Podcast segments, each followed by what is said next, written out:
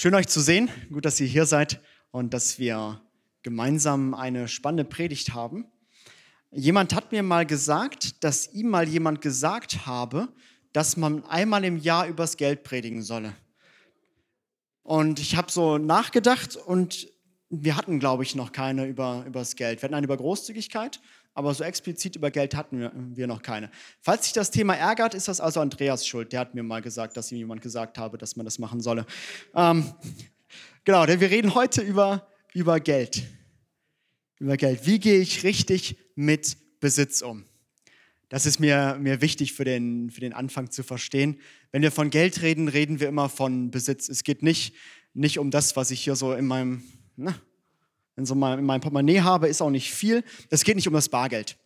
Die einen haben mehr Bargeld, die anderen haben weniger Bargeld. Sondern wenn Jesus uns etwas von Geld erzählt, dann geht es immer um Besitz. Also es ist völlig egal, ob ich das irgendwie auf einem Girokonto als Bargeld liegen habe, ob ich das in Aktien habe, ob ich das in Immobilien habe, in einem Auto, in Kleidung, in einem Smartphone, in einer Konsole, völlig egal. Es geht um Besitz, um Besitz. Und ich habe dazu eine Bibelstelle, eine Geschichte mir rausgesucht. Eigentlich kam sie mir, ich wollte über was anderes predigen.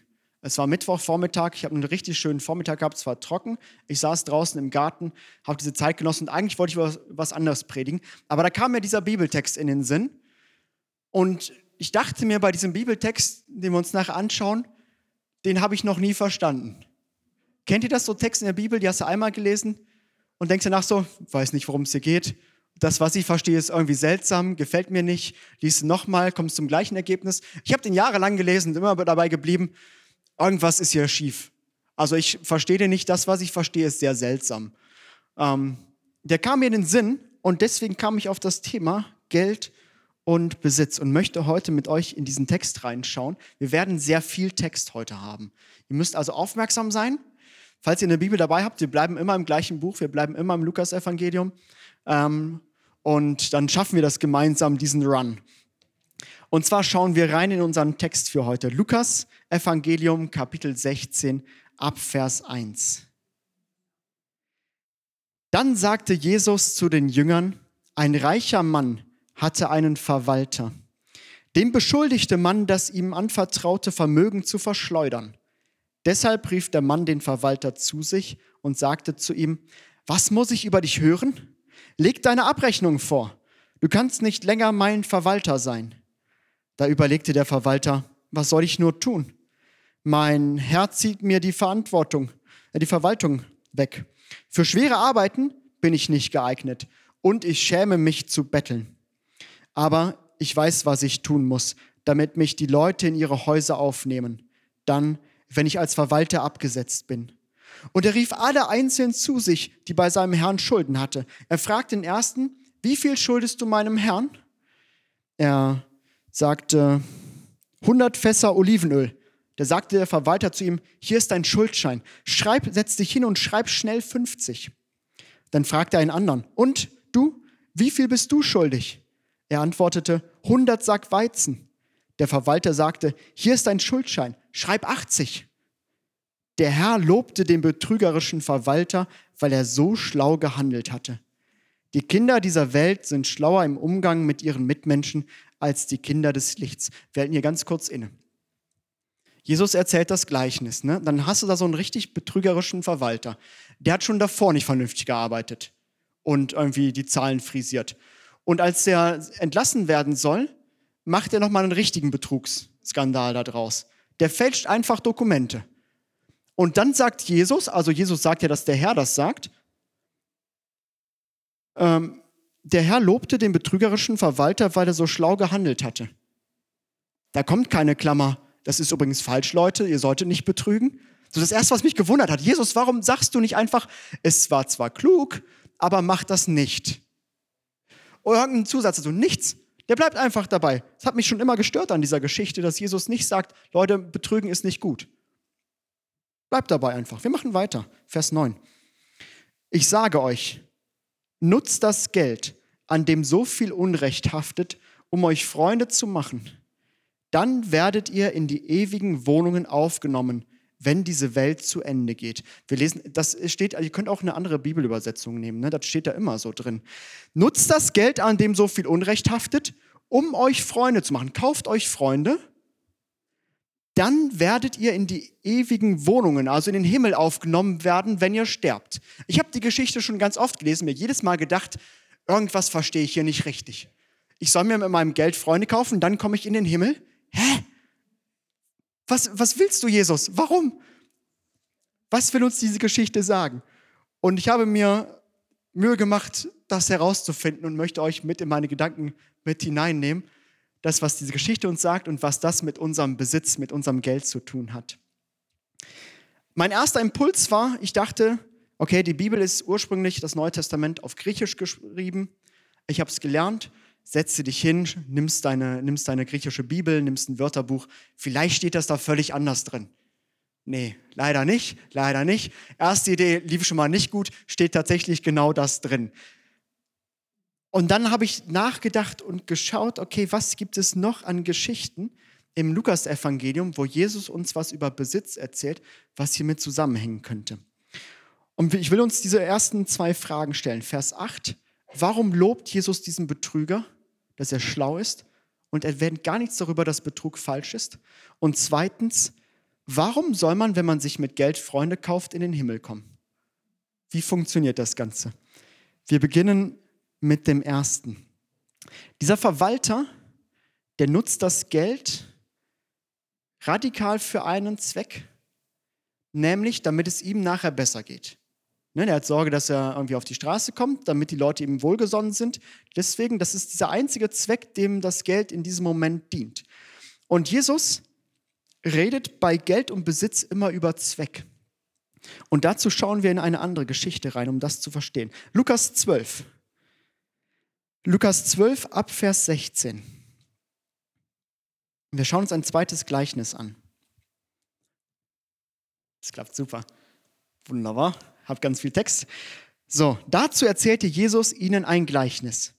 Die Felder eines reichen Grundbesitzers brachten einen, eine besonders gute Ernte. Da überlegt er, was soll ich tun? Ich habe nicht genug Platz, um meine Ernte zu lagern. Schließlich sagt er sich, so will ich es machen. Ich reiße meine Scheunen ab und baue größere.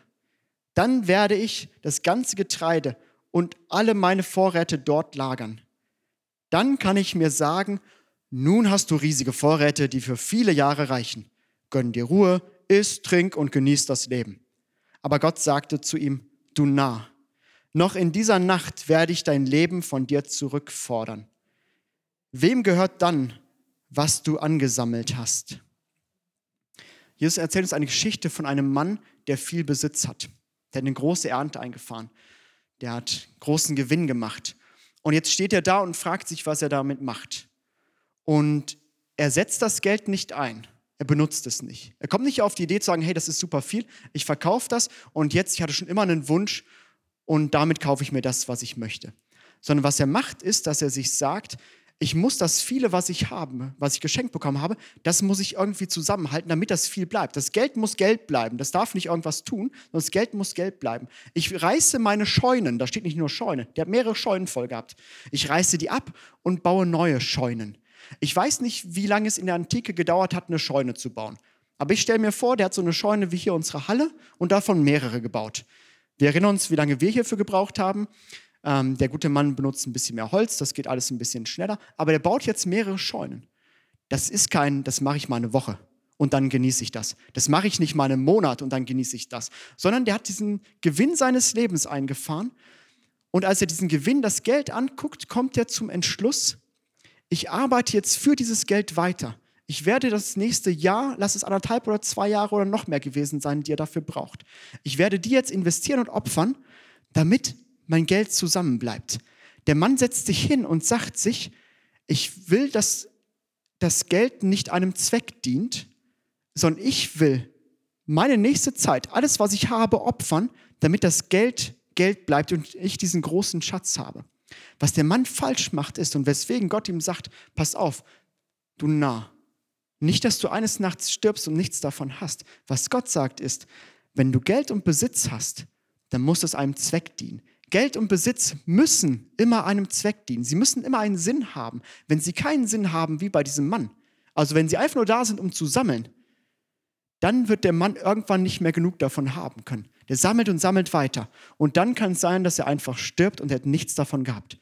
Gott hat ihm Dinge geschenkt. Gott hat uns Dinge geschenkt im Leben. Und wenn wir sie nicht nutzen, sie keinem Zweck zuführen, das Geld nicht einsetzen, sie benutzen, wir kommen nachher noch auf Zwecke von Geld, dann kann es sein, dass wir irgendwann sterben und Gott sagt, du Narr, Torben, ich habe dir das alles gegeben und du hast es auf ein Konto ge gelegt und dir dann gesagt, ich hoffe, dass das mehr wird und mehr wird und mehr wird und noch irgendwie mehr wird, aber ich habe damit nie was gemacht.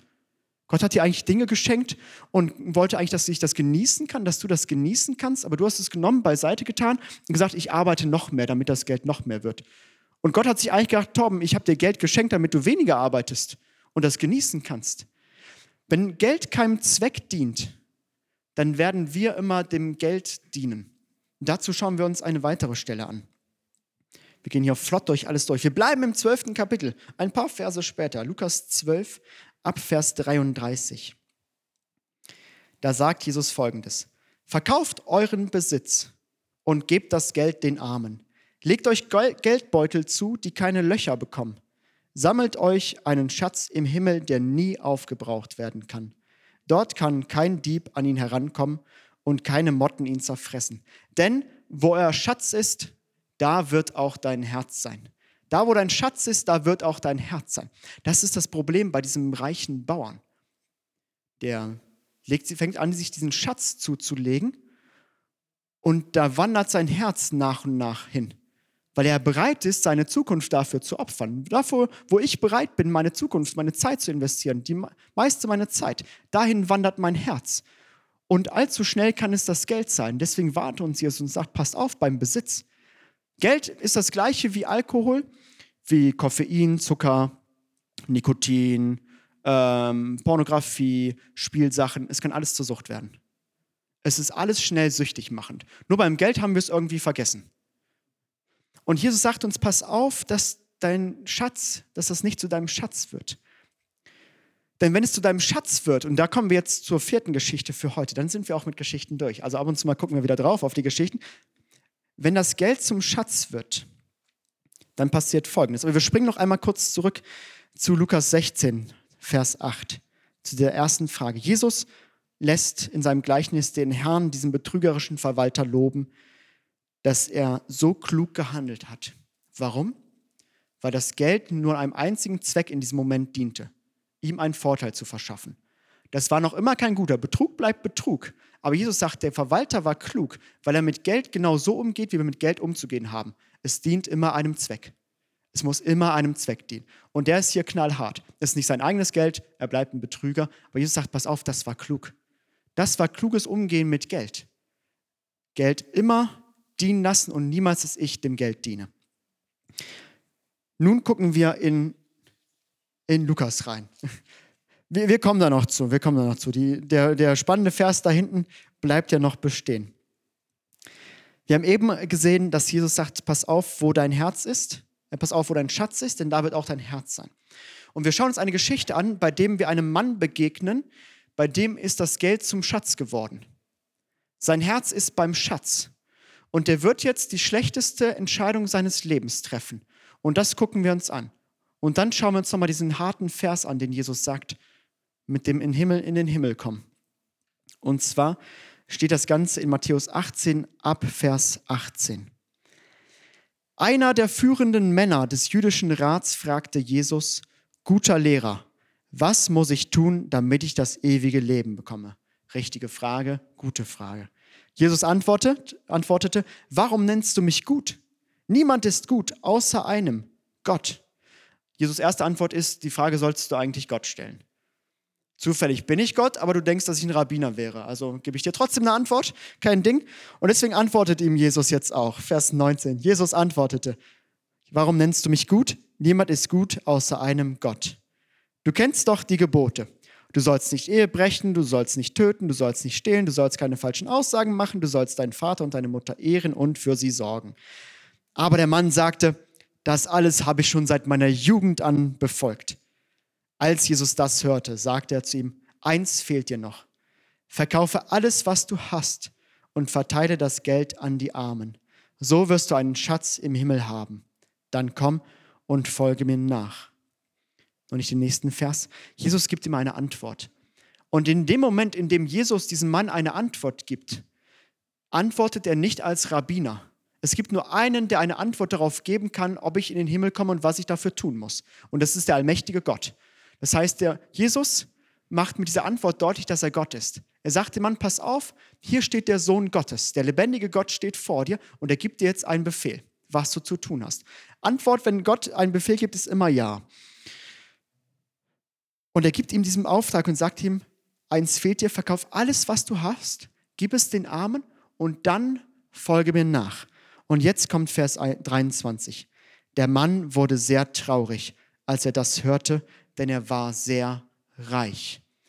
Dieser Mann hat die Wahl zwischen der Ewigkeit und seinem Reichtum hier.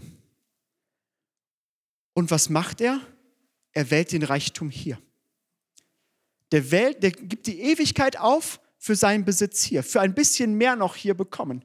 Er will das nicht verlieren, er will das nicht abgeben. Sein Herz ist völlig in diesem Reichtum gefangen. Sein Schatz ist genau das hier. Und er ist bereit, die Ewigkeit für Geld zu verspielen. Er tauscht die Ewigkeit gegen Besitz. Und lasst uns das im Kopf haben, wenn wir diesen Vers 9 lesen, 16 Vers 9. Jesus sagt, nutzt das Geld, an dem so viel Unrecht haftet, um euch Freunde zu machen.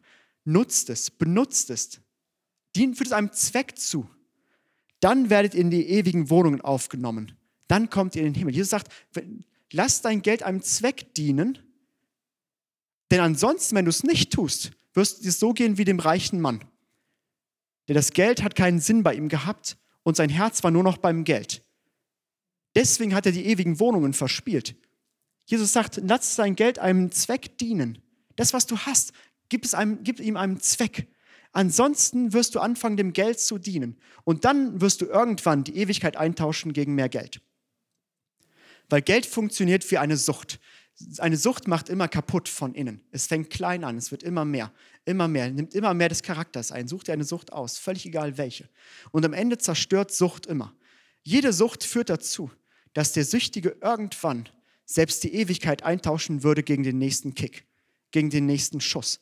Und das gilt für Geldsucht genauso wie für jede andere Sucht. Und Jesus, deswegen ist Jesus so hart hier und sagt, passt auf, passt auf, liebe Leute, dass euer Besitz euch nicht die Ewigkeit verspielt. Es ist völlig egal, wie viel du hast oder wie wenig du hast. Die Frage ist nur, hängt mein Herz dran? Hat mein Geld einen Sinn? Hat es einen Zweck oder hat es keinen Sinn? Hat es keinen Zweck? Geld und Besitz müssen einem Zweck dienen. Ansonsten werden du und ich anfangen, diesem Geld zu dienen, weil die Verlockung zu groß ist. Zu sehen, wie hoch der Kontostand ist, was man alles damit noch haben könnte und wie viel mehr ich noch bekommen könnte, wenn ich noch mehr arbeite und alles. Geld muss immer einem Zweck dienen. Ich möchte uns ein paar Zwecke vorstellen, damit wir wissen, was das bedeutet. Ihr seht hinter mir wild durcheinandergewürfelt vier Zwecke, die Geld haben kann. Jeder Zweck davon ist gut und ich möchte ihn erklären. Aber bei jedem Zweck gilt wieder, dass wir wieder von der falschen Seite vom Pferd fallen können. Ich kann auch wieder anfangen, nur diesem Zweck zu dienen. Ich kann auch wieder anfangen, alles aufzugeben und das nur noch dafür zu machen. Also Geld kann dem Zweck der Sicherheit dienen. Simple Sache. Paula und ich, wir legen jeden Monat Geld zurück für die Altersvorsorge. Kommt in Aktienfonds rein, wird hoffentlich mehr und irgendwann, wenn wir alt sind, in Rente oder Pension oder was auch immer dann das System ist, werden wir davon Monat für Monat ein bisschen Geld bekommen. Wir lassen unser Geld einem Zweck dienen und zwar Sicherheit. Sicherheit im Alter. Und das ist eine gute Sache. Ist sinnvoll. Ich weiß, mein Gott hat mir meinen Verstand gegeben, der sagt, ist sinnvoll. Gleichzeitig will ich aber auch nicht von der falschen Seite vom Pferd fallen und sagen, das ist meine alleinige Sicherheit. Ich will nicht alles da reinsetzen. Ich will nicht in meinem Kopf diesen Gedanken haben, Tom, du musst immer mehr dahin legen, immer mehr Geld zur Seite legen. Ansonsten wird es dir schlecht gehen im Alter. Ansonsten wirst du verhungern. Du landest auf der Straße oder irgendwas. Nein, ich will weiterhin fest glauben, dass mein Gott meine Sicherheit ist. Dass ich weiß, er ist mein Versorger. Auch im Alter. Wenn der Aktienfonds komplett leer wäre, weiß ich, im Alter wird trotzdem mein Gott für mich sorgen. Und ich habe dieses Vertrauen. Aber gleichzeitig sage ich, ich will, dass das Geld einem Zweck dient. Mein Gott hat dafür gesorgt, dass ich Geld erarbeite und ich lasse es einem Zweck dienen, indem es mir ein wenig Sicherheit gibt. Aber es ist nicht meine alleinige Sicherheit. Zweck Nummer zwei. Freude. Nicht Freunde, sondern Freude. Mit Geld kann ich mir Freude kaufen. Paul und ich haben uns mal irgendwann mal entschieden, wofür wir Geld in der Ehe ausgeben wollen. Also welche Dinge bereiten uns Freude, sehr viel Freude, und welche bereiten uns weniger Freude. Wir haben gesagt, Essen bereitet uns Freude. Wir haben gesagt, wir geben viel Geld für Essen aus, für mal Essen gehen, äh, teure Lebensmittel. Und andere Dinge wie zu, zum Beispiel Klamotten geben wir eher wenig Geld aus, weil wir gesagt haben, das bereitet uns verhältnismäßig weniger Freude.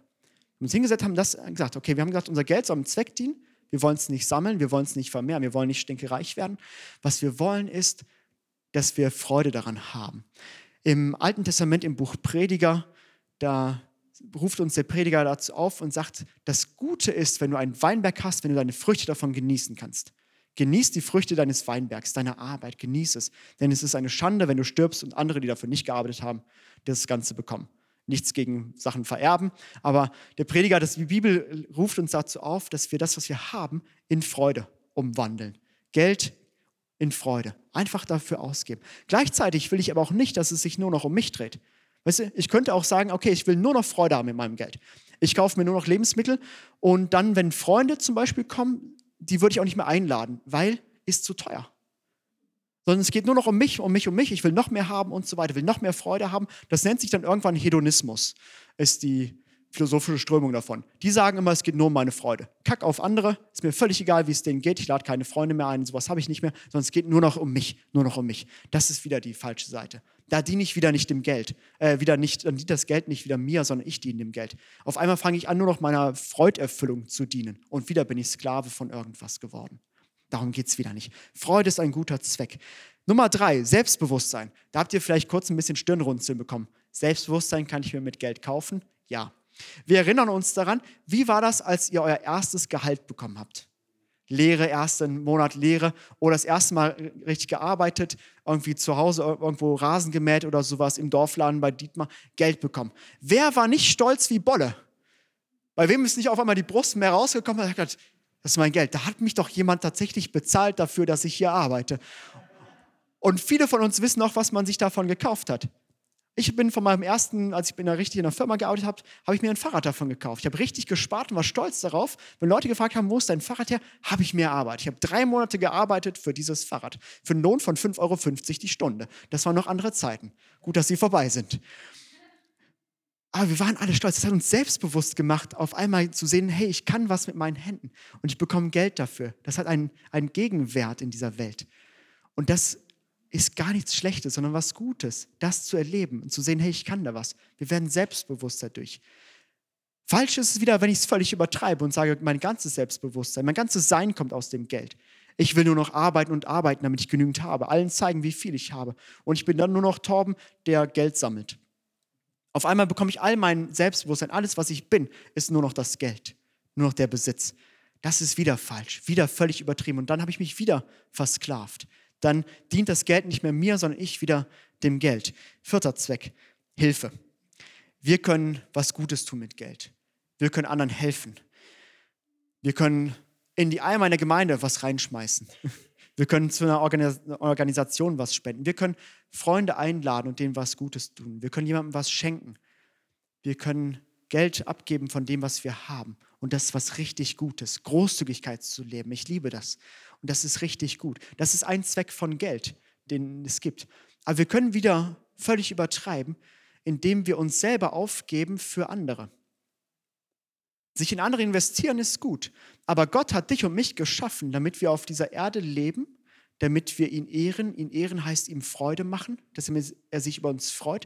Wir in einer Beziehung mit ihm leben und wir das Leben, was er uns geschenkt hat, genießen können. Gott hat uns nicht geschaffen, damit wir uns komplett aufgeben und anderen dienen. Wir sind nicht als Diener für andere, reine Diener für andere geschaffen worden. Wir sind geschaffen, um großzügig zu sein und anderen zu helfen. Das ist richtig. Aber nicht, damit wir uns komplett aufopfern und alles nur noch um andere Menschen sich dreht. Sondern es dreht sich im Leben auch um meinen Gott und um mich, um meine Beziehung. Mein Gott schenkt mir sehr viel, wie wir es im Prediger, wie es der Prediger sagt. Mein Gott schenkt mir einen Weinberg, eine Arbeit, die ich genießen darf. Und er hat sie mir gegeben damit ich sie genießen darf, damit ich auch damit teile. Aber er hat sie nicht gleich dem anderen gegeben. Wenn Gott wollte, dass ich alles weggebe, hätte er sie gleich den anderen gegeben und nicht vorher mir. Und deswegen, da können wir bei Hilfe auch wieder diesen Zweck wieder falsch verstehen und uns da aufgeben. Ich möchte in einen, in einen praktischen Teil jetzt reinkommen und uns fragen, was hat es in der Praxis zu tun, dass Geld immer einem Zweck dienen muss. Was mache ich da praktisch? Ich glaube, dass wir uns Gedanken machen müssen, welchem Zweck bei uns im Leben unser Besitz dient. Das, was ich habe. Jeder hat, der eine hat mehr, der andere weniger. Aber das, was ich habe, müssen wir uns überlegen, was ist der Sinn davon? Welches, welchen Zweck soll das dienen, was Gott mir gibt? Darüber müssen wir uns Gedanken machen. Und dann müssen wir schauen, stimmt mein, meine Wunschvorstellung, was ich will, mit meiner Realität überein? Wisst ihr, wenn ich sage, okay, ich möchte, dass mein Geld damit möchte ich meine Familie ernähren. Ich möchte, dass meine Kinder eine richtig tolle Kindheit haben. Ich möchte ihnen Dinge ermöglichen, ihnen die Welt zeigen. Sie sollen was gemeinsam erleben. Ich möchte mit ihnen, möchte sehen, wie sie groß werden. Wenn ich sage, das ist mein Zweck für Geld oder ein Teil des Zweckes von meinem Geld und ich dann aber feststelle, hey, ich mache ständig Überstunden. Ständig verbringe ich weniger Zeit mit meinen Kindern, weil ich lieber auf der Arbeit bin, um Geld zu erwirtschaften dann ist das der Moment, bei dem wir sagen müssen, hey, lass uns da was ändern. Dann stimmt meine Zielrichtung nicht mit meinem Vorhaben überein. Wenn ich sage, ich möchte für meine Kinder da sein, aber ich stelle fest, ich mache ständig, arbeite ich länger, damit ich die Leasingrate meines Autos oder meines Hauses oder die PayPal-Leasingrate für mein Handy bedienen kann, dann ist das wieder der falsche Zweck. Dann muss ich doch wieder feststellen, nein, ich arbeite für was ganz anderes. Das Geld dient nicht mir, das habe ich mir eingeredet. Sonst würde es ja das tun, was ich will, nämlich meinen Kindern helfen. Und deswegen habe ich diesen Zettel hier vorbereitet, den jeder hoffentlich bekommen hat. Wenn du keinen hast, Sascha steht hinten und hat noch mehr. Und ein Stift. Das ist ein schöner kleiner Geldschein. Und ich möchte uns einladen, dass wir jetzt die zwei bis drei Minuten, die die Band einfach ein bisschen was spielt, die, dass wir nutzen und draufschreiben, ganz ehrlich, das, was ich habe, völlig egal, ob es viel oder wenig ist. Welchem Zweck soll das dienen? Welchem Zweck befehle ich meinem Geld? Das draufschreiben. Das können auch mehrere Punkte sein. Und dann vielleicht jetzt schon, vielleicht auch in einem ruhigen Moment heute, heute Nachmittag, heute Abend, am besten gleich mit dem Ehepartner, der Ehepartnerin, Gedanken drüber machen, stimmt das? Oder gibt es diese, diese Zeiten in meinem Leben? Kann es sein, dass das gar nicht stimmt? Dass mein Geld eigentlich einem anderen Zweck dient, dass ich vergessen habe, was ich damit eigentlich machen möchte. Stattdessen habe ich angefangen, immer mehr zu arbeiten. Mir ist das aufgefallen, damit möchte ich abschließen. Mir ist das aufgefallen, als wir vor ein paar Wochen auf der Bundeskonferenz waren. Da kam mir dieser Gedanke, ich habe darüber nachgedacht und festgestellt, ich arbeite nebenbei zu viel. Ich habe damit nicht das große Geld gemacht mit dem Arbeiten. Reich war ich noch immer nicht. Aber ich habe festgestellt, dass ich das Ziel aus den Augen verloren habe. Dass ich eigentlich war mein Zweck des Geldes war immer, dass ich damit über die Runden komme und mir ein paar schöne Dinge leisten kann. Und der Rest meiner Zeit wollte ich nicht ins Geld stecken, sondern in die Gemeinde. Und ich stand da und habe festgestellt, Gott hat zu mir gesprochen und ich habe realisiert, hey, ich, hab, ich bin da einem Fehler aufgelaufen. Ich mache da was falsch. Ich investiere meine Zeit völlig falsch das lohnt sich gar nicht. Und habe gesagt, okay, ich mache einen harten Cut und sage, ich arbeite, arbeite einfach weniger für Geld und mehr für das Reich Gottes. Ich möchte uns ermutigen, dass wir radikale Entscheidungen treffen, wenn wir hier was draufschreiben, weil es immer ums Ganze geht. Jesus warnt uns nicht umsonst, dass er sagt, nutzt das Geld, benutzt es. Nutzt es, um euch Freunde zu machen. Nutzt es, um euch Freude zu machen. Nutzt es, um euch Sicherheit zu geben. Nutzt euch es, um euch Selbstbewusstsein zu geben. Nutzt es für irgendetwas, damit ihr nicht am Ende des Tages feststellt, ich habe die Ewigkeit eingetauscht für ein bisschen mehr Geld. Das ist das, was ganz am Ende bei rauskommen kann. Aber lasst uns schon, wenn wir merken, dass wir langsam so auf diesem falschen Weg sind, auf dem Holzpfad, schon früh umkehren und auf den richtigen Weg kommen, damit wir lernen, wie man mit Besitz umgeht, mit dem, was Gott uns schenkt.